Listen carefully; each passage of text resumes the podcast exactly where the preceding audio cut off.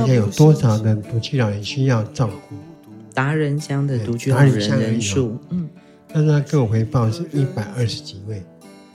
哇，那么多！那我又问他说，有多少人做到居家服务的照顾？嗯，他跟我讲七个。啊，我们都是超人，披着隐形的披风，越强，背负越重的责任，最后一里路，让我们一起完成。超人医师加油站，大家一起来说赞，加油加油！我是超人帅医师徐超斌，我是柴油小姐阿南。哦，还有，我还有古在伊马斯，我还有古在伊马斯。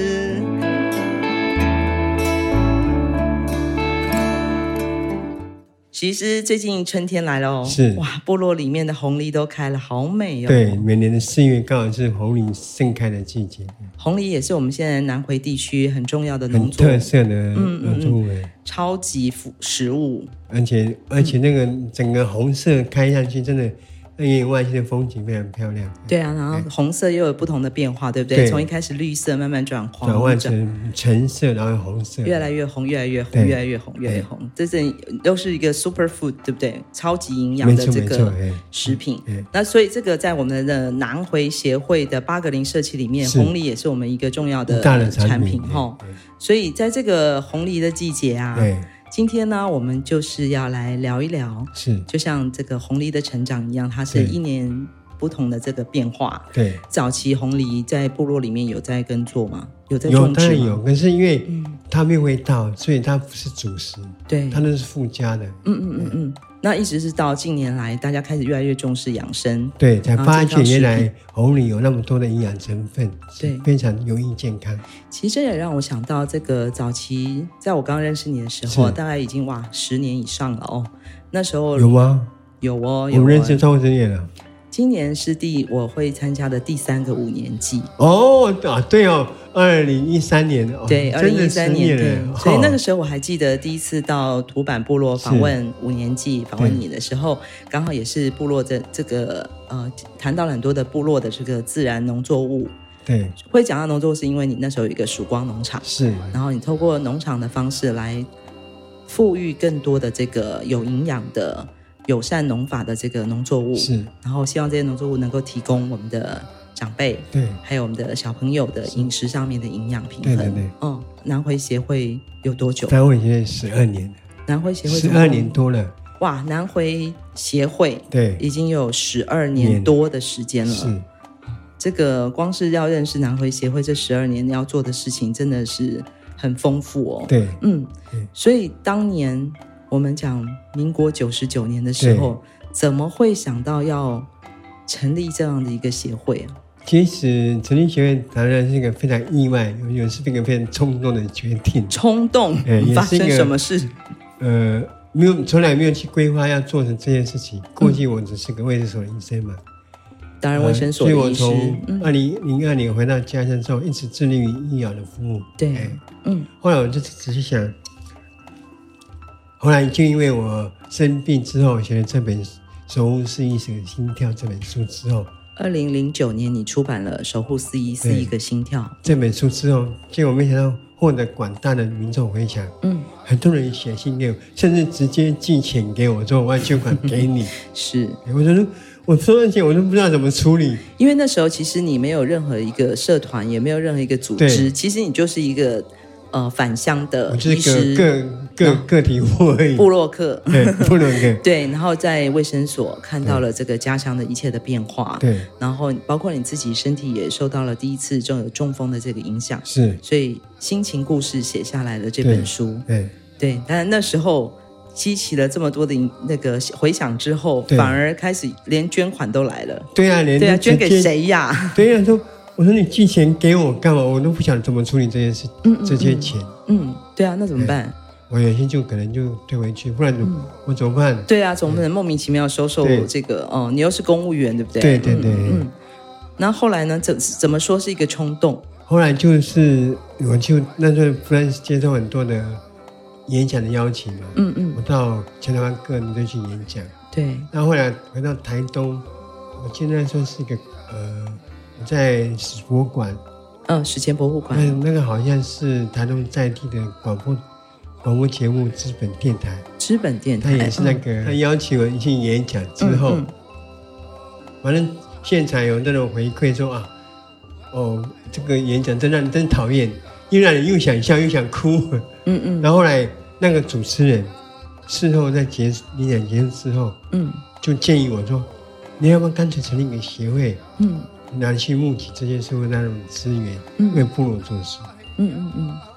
其实一开始我听到那个说，好，还要成立协会哦，我我我你 已经够忙了，对呀，我就只是听听就算了，嗯。后来就开始在仔细思考，作为一个医生，除了在诊间帮病人做开处方、做手术之外，嗯。我还能为他们多做些什么事情？嗯嗯，然后真正的开始认真思考这件事情。哦，所以真的有一点是受到社会大众的这个鼓励。对呀、啊，就让你开始想了这件事情。是受他们启发，我要来做这件事情。嗯嗯嗯。所以后来呢？那那那，可是做这么件事情不容易。对呀、啊，是说做就做。我那时就考，就开始找找一个人来协助我。嗯。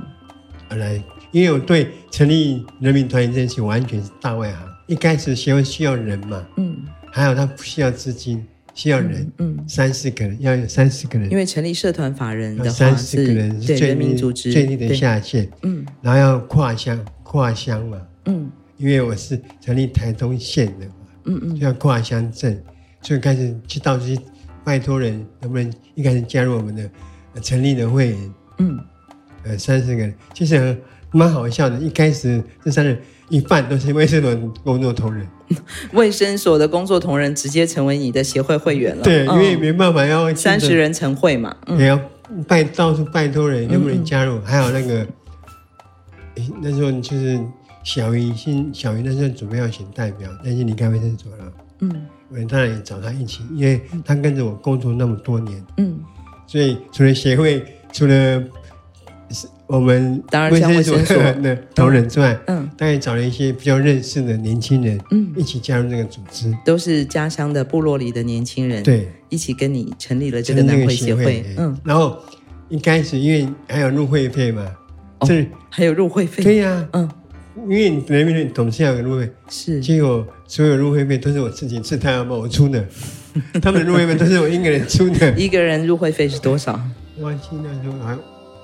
五千块多少钱吧？哇，那也不少。反正就是那那笔钱是我自己知道要不要出的。嗯嗯。然后后来呢，因为我们要一个有要一个办公室嘛，对，我就把老家捐出来。你的土板部落里的老家，就干了一个简易的办公室。一开始没钱啊，嗯，那我自己先掏腰包十万块，就成立了个协会。所以你不但出钱 找了这个三十位成员，然后还捐出自己的老家作为协会的办公室。嗯，草创期间是这么开始的。我们员工只有两个人。嗯，两个。两个，一个是总干事，一个是会计。一个是总干事跟会计。那你是什么？我是理事长啊。哦，你是无几职的理事长。嗯。那总干事跟会计。对，然后我记得我们那那时候第一届的。领监事会，你就在卫生所，你因为一半的员，一半的会员都是卫生所同仁。哦，所以对，因为成立这个社团法人之外，除了有会员，还要有理监事。对、哦。然后理监事成员全部都是我们一半，一半都是卫生所的同仁，这样子。好的。所以现在直接就在卫生所开了，开始捏捏理监事会，选出理事长这样，理事理事长这样。嗯嗯嗯。所以就这么就这样开始，就这样开始，然后两个员工就开始，嗯，还好一开始我们到我们去台北，有一些媒体工作者来也也协助我，嗯，我记得当时有一个在大爱电视台一个洪晶晶小姐，一个记者，嗯，大爱电视台的，他就她采访我，拍了一部还蛮好，我觉得拍的还蛮不错的一个影片，嗯，叫达一哥。达一哥，各位听众朋友有空可以可以上 YouTube 去看一下，嗯嗯，那部拍真的拍的不错。什么是达一哥？就是我的原住民的名字，用汉字来写，对，就是达一哥，嗯，所以用用我的名字，嗯，拍了一部纪录片，嗯，那部片还蛮好看，嗯嗯。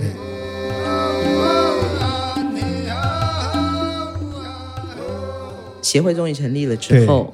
然后也透过这个媒体的报道，当然你的这个支持的声音越来越多了。嗯、那实际上回到我们协会一开始的时候，嗯、我们做了些什么样的服务？所以一开始我们就第一个业务是方舟教室。方舟教室就是孩童课后辅导这件事情。嗯，因为我的部落呢几乎百分之九十是隔代教养。嗯，孩子们他们讲放学的时候真的没有地方去。嗯嗯，我常常看到老他们在。部落的街道上跑来跑去，你说小朋友下课没地方去？第一个是为什么？因为他们没有，我们部落家庭没有一个家孩童有单独的书房。嗯，没有单自己的书房。对，嗯，他们甚至连书桌台灯都没有。嗯，所以大部分的孩子都在餐桌上写功课。嗯嗯，然后遇到困难，阿公阿妈根本没有办法教。嗯，对不对？因为父母亲都在都市。因为隔代教养的关系，所以不管是家里他没有这个读书写字的一个环境，环境，然后也没有人指导，可以指导，所以孩子们学习挫折感非常重。所以干脆下课就在外面溜达就好了。对呀，因为他们不晓得要干嘛。嗯嗯嗯。所以我我想说成立一个让他们有可以念书的地方，嗯，还有人可以去指导他们。嗯嗯嗯。那但是我发出的老师就是找在地的妇女，方舟教室的老师，高中学历以上的可以教小学的。嗯嗯嗯，这是一开始的方舟教室的师资，对，其实是我们部落的妈妈们，对对对对，然后有高中教育以上的，他起码可以带小学生，对，至少可以教数学，完成写作业，嗯嗯。所以除了写作业，我记得还有晚餐嘛，对不对？对，嗯，当然我是说，因为我们部落孩童唯一正常一餐就是营养午餐，唯一一次正常的。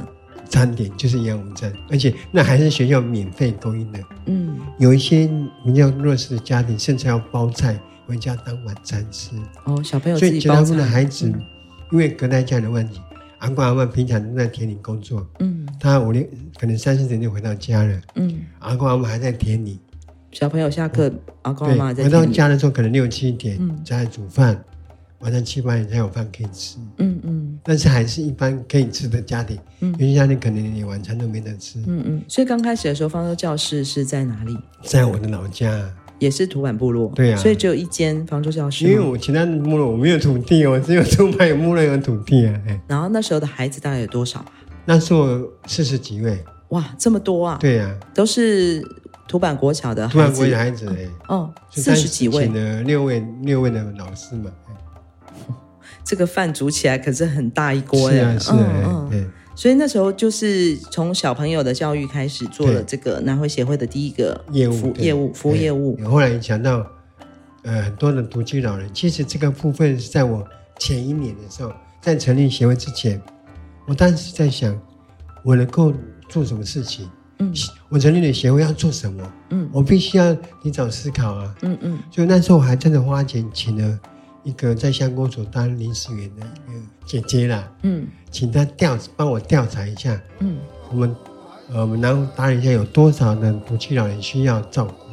达人乡的独居老人人数，嗯，但是他跟我回报是一百二十几位，一百二十几位，哇，那么多，嗯，那我一问他说有多少人做到居家服务的照顾？嗯，因为当时南回县的居家服务都是圣母院在做，嗯嗯嗯，他跟我讲七个。啊！我听了吓一跳啊！一百二十几个需要照顾，怎么只有七个人受到照顾？对啊，为什么？后来我才问他原因，才知道说，因为大连乡的很多的居民都有原住民保留地，嗯嗯，因为有原住民保留地的关系，嗯，他就没有办法做到，没有办法申请到中低收入或低收入的标的的补助。哦，所以虽然是有土地。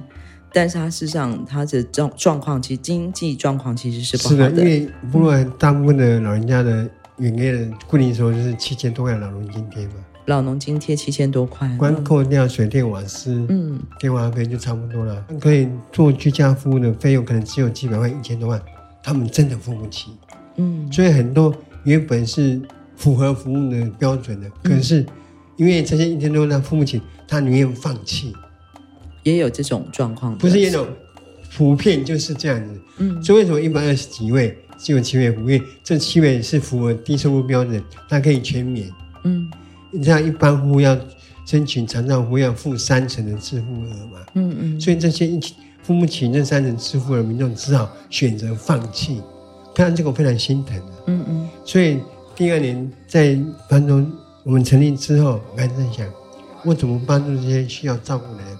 对，没有办法申请。对，所以当时我跟我记得我找了圣母医院的院长来谈这件事情。嗯。我跟他们说，这些人的要付的金额，我帮他出。哦，南回协会帮他出，然后请你们派机会服务。嗯嗯。所以一开始南回县的达尔尼下的居家服务员只有五位。嗯。其实那时候常常有政府有办很多居家服务员的照课程、受训过程，是不是？为什么大家不愿意去？因为服务量服务量少啊。嗯。你服务量少，时事少，当然薪资是少。嗯。大家宁愿去打临时工。谁愿意去花时间去学这个东西？嗯，你讲到后来，薪水可能一个月只有几千块。嗯，所以你通过这样的开始之后，哎，个案服务量突然间从七个人，卖到几十位到一百多位的时候，嗯，量增加了。一年之间，我们当下照片从五个人抱着那三四十位，当时到目前，这个南回县的四乡的几乎已经成照服务员。已经超过六十位了。这都是在你第一届的这个南回协会的理事长期间所推动的一个重要的工作。所以当时的居家服务是我们协会出钱，然后是我们院派居服务照顾，嗯嗯嗯，直接用这种模式合作。嗯嗯。协会成立前半年是完全只有一笔捐款，就是那个当年那个大爱电视台那个洪小姐，洪小姐，嗯，带我去。引荐了三重，我记得是慈济三重分会，嗯，就他们就捐了十万块钱，再加上我的二十块，我们先把我们先盖办公室，嗯，这钱是放在办公室那边，嗯嗯，然后前三个月，我的会计喝完说，徐医师这个月亏损十二万，那我就掏十二万出来，嗯，第二个月，徐医生这个月少九万，我就掏九万块这样，嗯，第三个月说。我们这又少十万，我又掏十万块，所以前三个月都是我自己掏腰包在支持这个协会的营运。是，嗯，幸好幸好就在二零一零年、二零一一年的五月份，我记得是五月份，嗯，我去云林那个那个一个高级的贵族学校维多利亚，呃，维多利亚对，维多利亚学校去那边演讲，嗯，那那边老师告诉我说，这边的学生的。家长背景不是老律老，不是医师律师，就是老板，嗯，所以他们是有钱人，嗯嗯。嗯。所以那一次演讲之后回来，我就终于收到一第一笔的很大笔捐款，个人捐款三十万，哦，那是，是。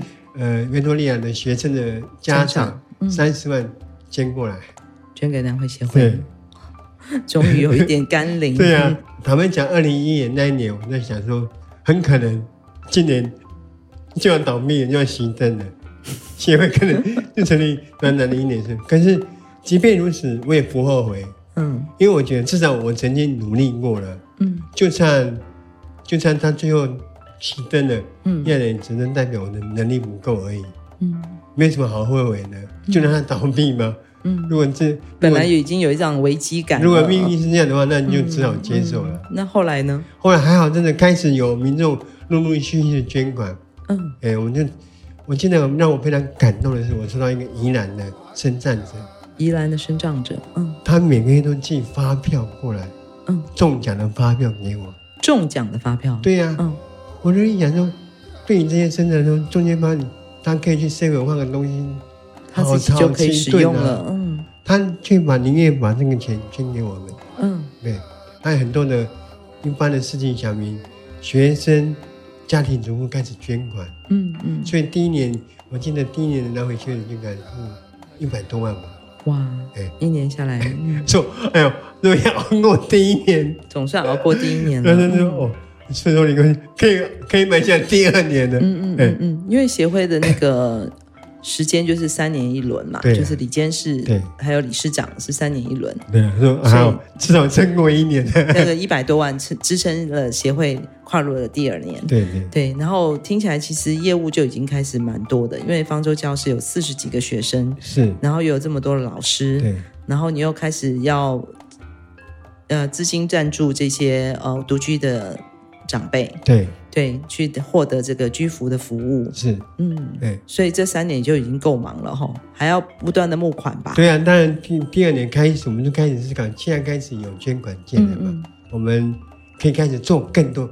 我开始想到是可以，我们可以做更多的事情，开始发展更多的业务了。嗯嗯嗯，因为一开始我只能在自己的村庄，对，因为我们能力。钱那么少，那只能做也没错。土满班从来我只能做达人家的老人家的居家服务而已。嗯嗯嗯。当开始有捐款增做到增加的时候，我们就开始想，我是不是开始要跳脱我的村庄？嗯。甚至甚至跳脱达人家了，延伸出去了。所以说第二年开始，我开始增加居家服务，开始把大大五乡、金木乡也纳入纳进来了。我们的呃，我们的番组开始增加其他的村部落的训练。嗯嗯。对。哦，连方舟也扩充出去了，扩充出去，很、哦、好不容易哦。协会的这个第一个三年，对呀、啊，我们协会捐款从第一年的一百多万，嗯，第二年三百多万，到第三年一千多万。哇，对，这是急剧跳跳级。对呀、啊，我说，嗯，我发现越来越来越多人支持我们，嗯、所以我们做的是更有力，所以我们员工也开始逐渐增加。嗯嗯嗯，对。所以，可是这时候你应该是理事长第一件，第一件做完，所以到任了。到任的第那一年，然后我还特地办了三周年感恩感恩感恩会啊、嗯，真的要感恩。特地感谢哦。还不是我居然还可以前面撑过我第一任任期可以做满，对，而且但是我非常惊讶，捐款成长了十倍，对呀、啊，我说那时候非常惊讶，说、嗯、哦，原来我可以撑到三年，嗯嗯，从一开始我觉得可能一年都撑不够，嗯，我居然熬过了三年了，嗯，熬过了这任任期结束，嗯，对，所以后来第二任理事长是谁呢？要找到接手人也是真的蛮难的嘛，嗯，所以我只好连任再连任一次，然后你就再连任了理事长，对，我、嗯、就开始。同样的，因为你的捐款增多，我我想到不是停止了，嗯嗯，而是想要做更多的服务。当然啦，因为大家的那个支持度越来越高了，嗯，能能够做的事情也越来越多了，对、嗯、对，那也通过媒体的不断来报道，嗯嗯，所以越来越多人知道我们的事情，越来越越来越多捐款进来。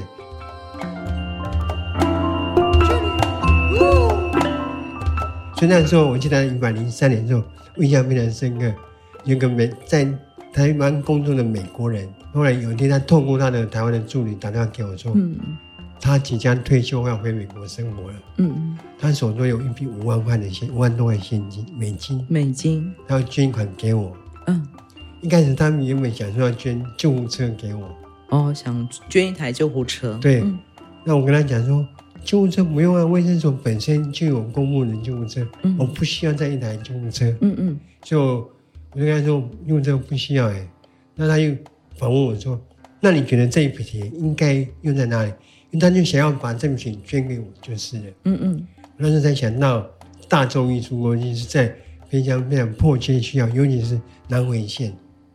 南回线哦，因为其实你一直不断的在提醒大家知道，就是在偏乡真正的这个医疗上或是生活上很大的一个资源上的 bug，就是交通问题。对，嗯。因为自从在我国小五年级通往台湾的那个巴士，嗯，掉到山谷之后，哦，曾经出过一次大车祸，一直以来到部落里面的大众运输完全就停止了。哇，就是因为这个大车祸，所有的这个大众运输的发展就停止了。我国小五年级是几岁？嗯，才十一岁。嗯，我现在已经七岁了。嗯，所以那个时候已经相隔了三十几年，是部落里面是没有大众。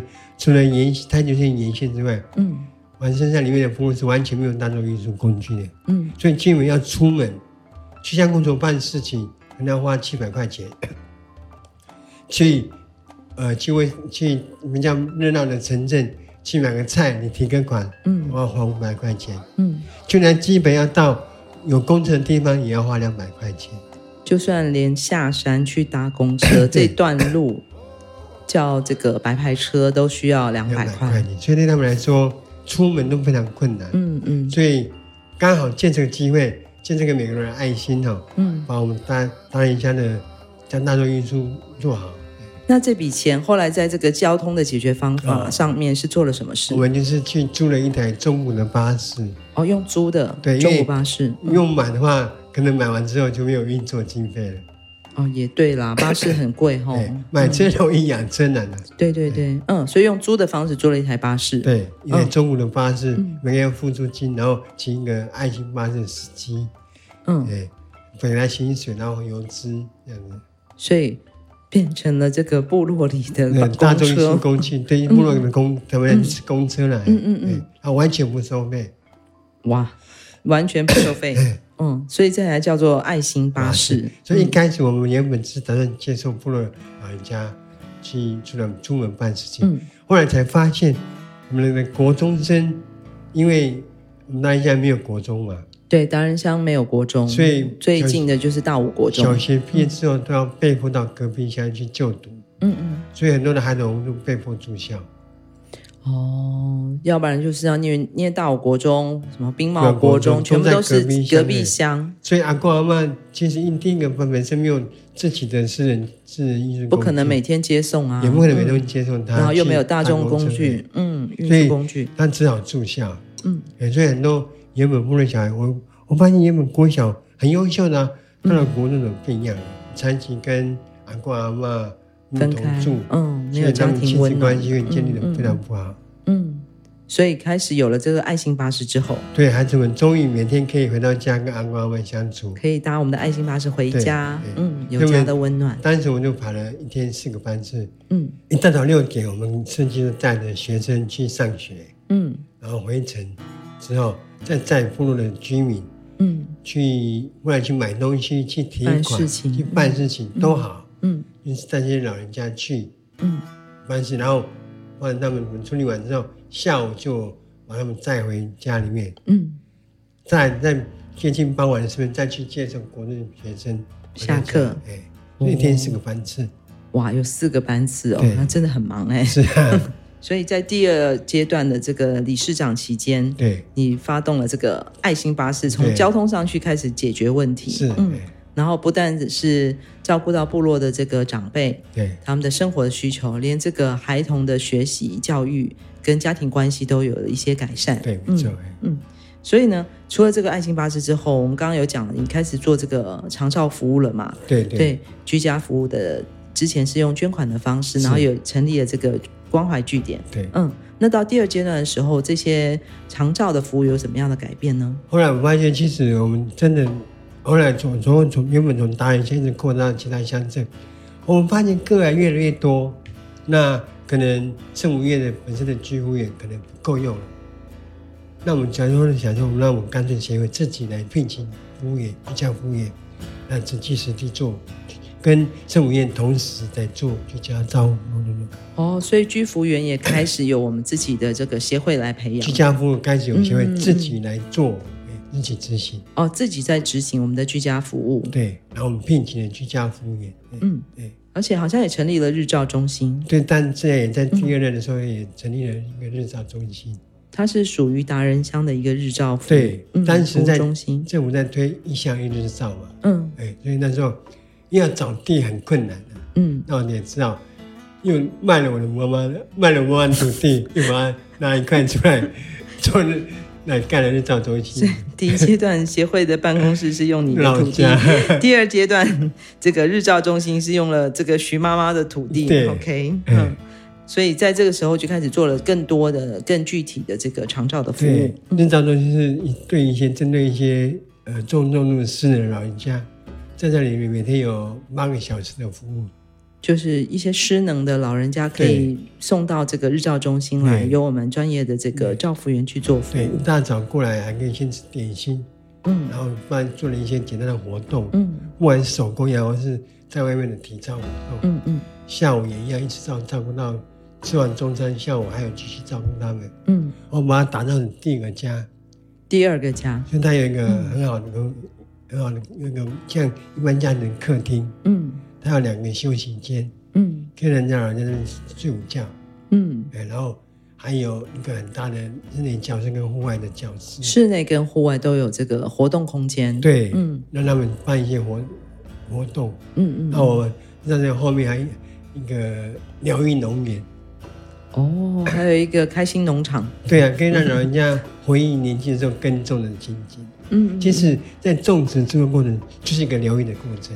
当然，当然，嗯，所以哇，听起来其实真的很像家的设计哦，啊、有客厅，对，有睡觉的房间，然后有活动的这个前院，对，然后也有后院的这个小花园，对，嗯，啊，对一些呃需要简单复健，我们有一些复健器材，嗯，啊，每个人在这边请复健师来指导他们，嗯，怎么去使用这些器材，专业人员也开始加入了，是，是没错，嗯所以讲起来，这个开心农场哦，同时在这个阶段，好像我们也自己在发展了一些农农业的工作。对，其实等到我第二，我们是开始思考，这几年我不断一直在手心向上，一直接受人家的捐款。嗯，但是这个券必须是不够不固定嘛。嗯，因为万一我们发生什么重大事件，社会重大事件。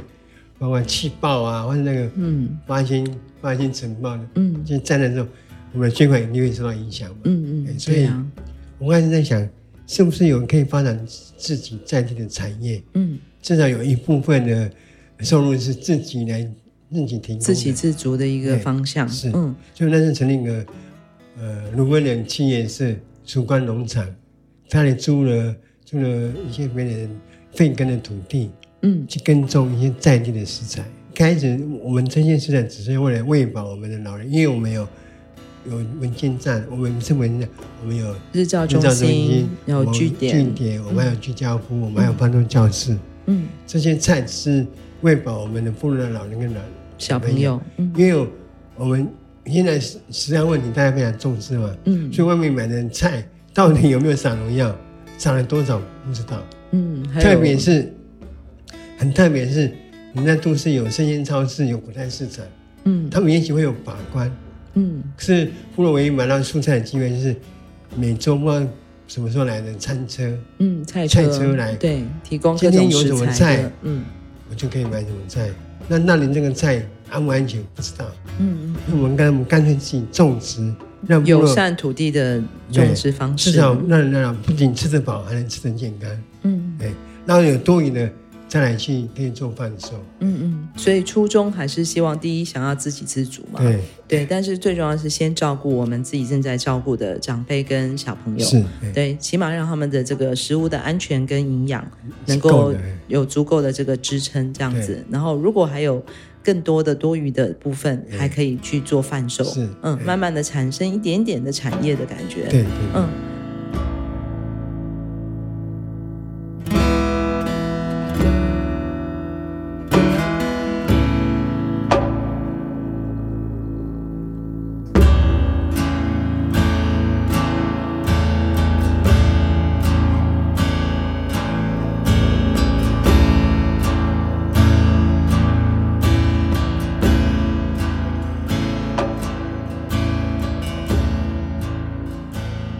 听众朋友，其实可以听到这个南回协会，其实前十年或者前半段已经发展出这么多的业务，包括了教育的，我们的方舟教室，包括了交通的，然后我们的这个长照的服务，甚至包括了产业面都已经开始了，是。是不容易的一段路啊。对，第二件任期完，我说哦，还好，我又我又顺利度过第二任的任期。第二任的三年，你又顺利算是。度过了，呃，华磊必须报告一下。那到了第二任卸卸任的时候，我们的捐款就暴增到三千万。哇，三千万，六年的时间，终于在第六年的时候，单年度的捐款达到了三千多万。嗯，刚好也是因为捐款的顶峰。哦，曾经是应该算是南回协会收入捐款收入的顶峰，最高的时候，最高潮。那我们今天就先到这个最高潮，就停住。我们期待在高潮之后的冷静。马萨鲁。从屏东到台东这条南回公路上，有一间超人医师加油站，二十四小时不打烊。我们在这里与你一起分享公路上的故事。本节目是由医疗财团法人南回基金会制作，欢迎大家多多分享，以及在我们的节目下留言，或者写信到 s e r v i c e at 四一四一点 o r g 点 t w。关注我们的粉丝专业或者官网 triple w 点四一四一点 o r g 点 t w。我们下周见。啊就是我自己。